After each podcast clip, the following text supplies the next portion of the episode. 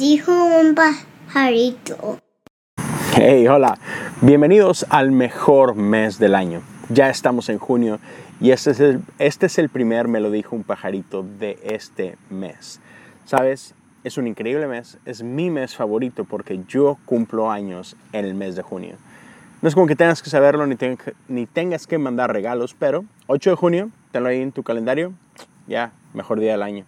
Entonces, pero algo que quiero hablarte y, que tiene que ver con junio, y, perdóname que, que, empiece por aquí, quizás algo, algo que puede ser un poco polémico, ya me pasó en Story, y no, no es que, que vaya a, defender o a promover o a atacar, ni mucho menos. Simplemente durante el mes de junio a nivel mundial es conocido como el mes del orgullo, Pride Month.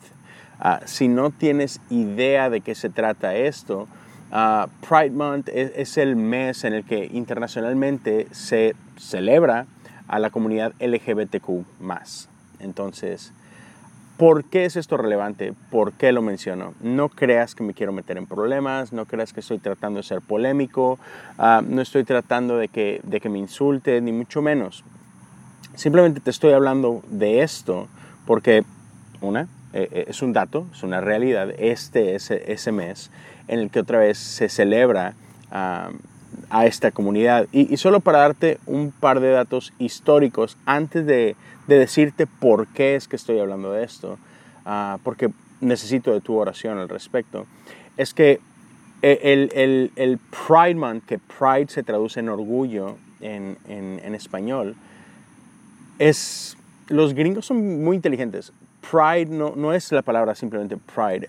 Pride ah, significa algo. Cada letra uh, en inglés se dice it stands for uh, Personal Rights in Defense of Education, o sea, uh, derechos personales o derechos individuales en defensa y la educación. Entonces, solo que los, los gringos son muy, muy inteligentes para jugar con esos acrónimos y, queda, queda chido, suena chido.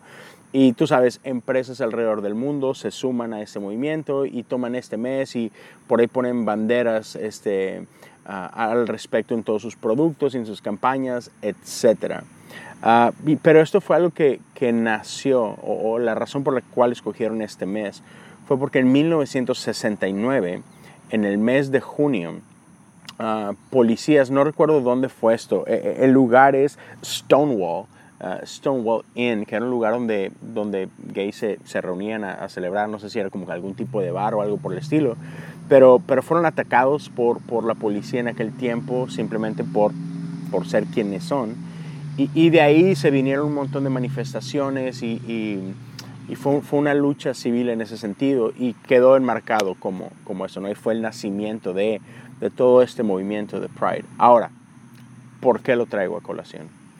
Uh, yo pertenezco a la iglesia metodista. Um, te lo he mencionado muchas veces a lo largo de episodios por aquí, episodios en Cosas Comunes. Y mi organización, la Iglesia Metodista a nivel global, ah, está pasando por un tiempo duro, un tiempo difícil.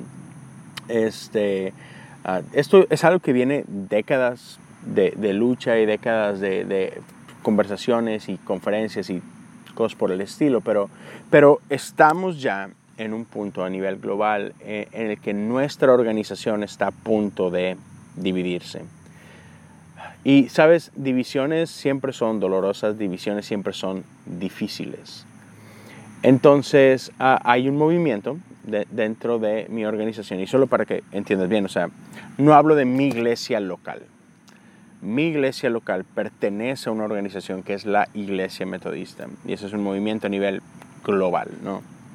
Estamos en más de 240 países, hay ah, cientos y miles de iglesias ah, que pertenecen a, esta organización en, todos los continentes del planeta.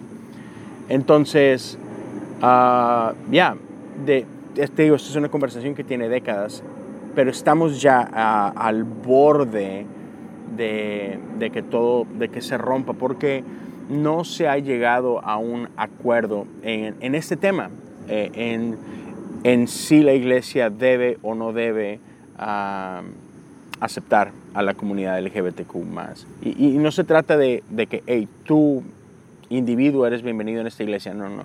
La, la conversación es mucho más profunda, tiene que ver con matrimonio, si, si, si, los ministros podemos o no oficiar matrimonios de personas que pertenecen a esta comunidad, tiene que ver con si una persona que se identifica como LGBTQ más puede o no puede ser uh, un ministro dentro de la organización. O sea, es, es, es profundo, es, es muchas cosas.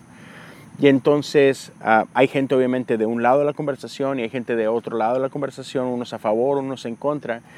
Y, y en, no sé, 20, 30 años que lleva esta discusión, uh, nunca se ha podido llegar a un punto medio y decir, ok, podemos permitir esto, esto sí, esto no. Entonces, no ha habido acuerdo. Y, otra vez, a nivel global, estamos a punto de que haya una, una separación una división donde, ok, tú crees esto, Dios te bendiga, que te vaya muy bien, dale por tu lado, nosotros le damos por el otro. Y ya, se siente como un divorcio, si te soy sincero. Se siente como un divorcio donde, donde, donde nadie gana realmente, ¿sabes? Y, y es doloroso. E, esta semana, nuestra organización en, en mi conferencia, otra vez es una organización global, entonces está dividida por uh, por continentes, por países, por regiones, por distritos. ¿no? En mi distrito, que es sumamente grande aquí en Texas, eh, abarca cientos y, y, cientos y cientos de millas de territorio, cientos de, de iglesias. Uh, tuvimos nuestra conferencia anual y no es una conferencia como puedes pensar en, ah, sí, la conferencia de un corazón o la conferencia de más vida. No, no, no. Esta es, una conferencia donde, donde se hablan de, de cosas como estas, ¿no? donde se trata de poner orden a, a, a reglas y, y, cosas por el estilo. Eh, entonces no es una conferencia divertida, déjame te digo, pero es muy necesaria. Entonces hubo, se, tocó ese tema, se hablaron muchas cosas relacionadas a ello, pero, pero hubo un, un momento que me partió el corazón. Y es donde hay una iglesia aquí en Houston uh, que está ubicada en un distrito que es famosamente conocido por ser un, distrito abierta, abiertamente uh, pro LGBTQ. Y, y, esta iglesia se ha sentido muy lastimada uh, a lo largo de tiempo. Y, y, uno de sus pastores en un punto de esta conferencia uh, tomó, tomó la palabra y, y, por ahí abrió su corazón y compartió algunas cosas. Y, y tú podías sentir eh, el dolor, podía sentir el, el enojo incluso. Y, la cosa es que se llegó a un punto donde esta iglesia no puede esperar más los procesos oficiales. O sea, a finales de este año, quizás a más tardar el próximo, hay, hay un último uh, evento donde, donde se va a determinar cómo es que se va a separar. O sea, se va a separar, eso es prácticamente un hecho, ahora falta el cómo. Pero esta iglesia como que ya no podía más con la situación y, y, y pidió, así que por favor déjenme irme. Y otra vez, duele. Duele porque tenemos que entender que hay, hay personas del otro lado. Yo no sé qué postura tengas, uh, respeto tu postura, y, y, pero, pero no se trata de eso. E, es este episodio, este momento, no se trata de quién está bien, quién está mal, si es pecado, si no es pecado, si es bíblico, si no es bíblico. No se trata de eso. Se trata de, man, alguien en mi familia de la fe está sufriendo y eso duele. Y, y ya, solo, solo quiero tomar este momento y pedirte que, que estés orando por nosotros, uh, que estés orando por la iglesia metodista a nivel global, porque no es fácil pasar por estos momentos quieras o no, gente va a salir lastimada, ¿no? Y, al menos eso me duele. Eso me duele. Me duele que, que gente... Uh, me duele que, que esto que estamos viviendo termine afectando la relación de individuos con su relación con Dios. Y tú dices tú, ah, es que eso no debería ser. Oh, va a pasar. Va a haber gente que se va a sentir defraudada por la iglesia va a sentir gente que por causa de esto van a, su relación con Dios va a ser manchada porque van a ver a Dios a la luz de esta situación y no van a culpar a la iglesia, no van a culpar a un pastor, no van a culpar a un líder, van a decir, oh, es que Dios. Y eso me duele.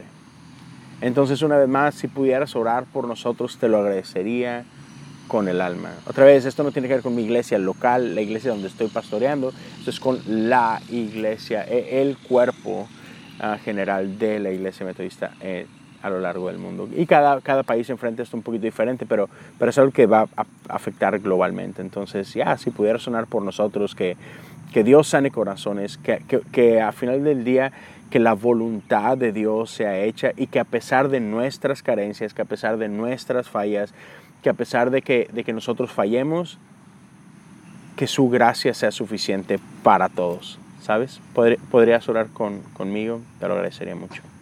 Y bien, paso a lo último, termino con esto. Esto, esto me tomó más tiempo del que tenía esperado, una disculpa por ello, pero pero la semana pasada o, el episodio anterior te llegué a hablar de que Friends ah, estaba reuniéndose una vez más. Esta serie ah, increíble que muchos disfrutamos en tiempo real ah, estaba teniendo una reunión y en HBO Max estos seis personajes una vez más se sentaron en el sillón. ¿no? Y no sé si tuviste la oportunidad de verlo, estuvo increíble. Salieron grandes memes al respecto que claro que iban a involucrar a Joey. Este, pero una cosa que me llamó muchísimo la atención y con esto quiero cerrar, quiero cerrar en, esta, en este tono, tono feliz, es que cuando estaban entrevistando a los creadores de Friends, una de las cosas que mencionaron que me llamó muchísimo la atención es que cuando estaban soñando en esta serie, Friends, y, como que el eslogan, decía uno de los productores, e, el, el, el one-line pitch que le hacíamos a, a, las diferentes productoras. O sea, esta, esta idea que, ok, si solamente tengo un tweet para decirte de qué se trata esto, es ese tiempo en tu vida donde tus amigos son tu familia.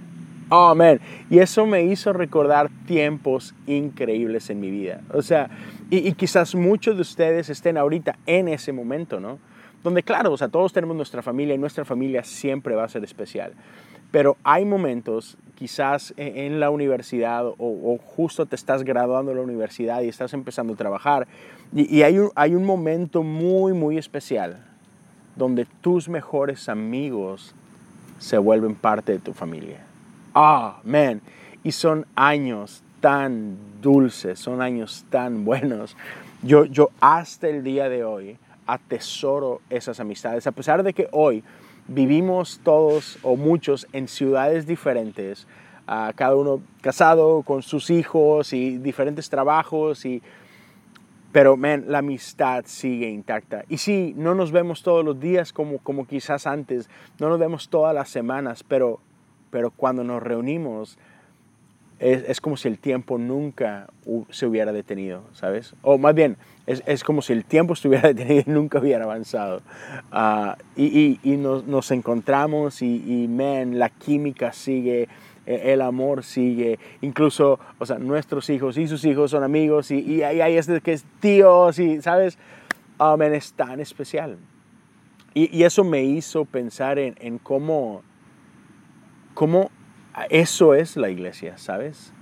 O sea, la iglesia no son estas cuatro paredes, la iglesia no es solamente una organización, la iglesia no es este tiempo en la semana donde, ok, tengo que ir a este lugar y, vamos a adorar. O sea, sí, claro, adoración es una parte clave e, e, en esto, ¿no? Pero, pero iglesia es comunidad. Iglesia es familia. Porque no importa si compartes eh, el mismo ADN, si compartes la misma sangre, es esta es la familia que Dios ha puesto en tu vida y hay algo mucho, muy especial en ello.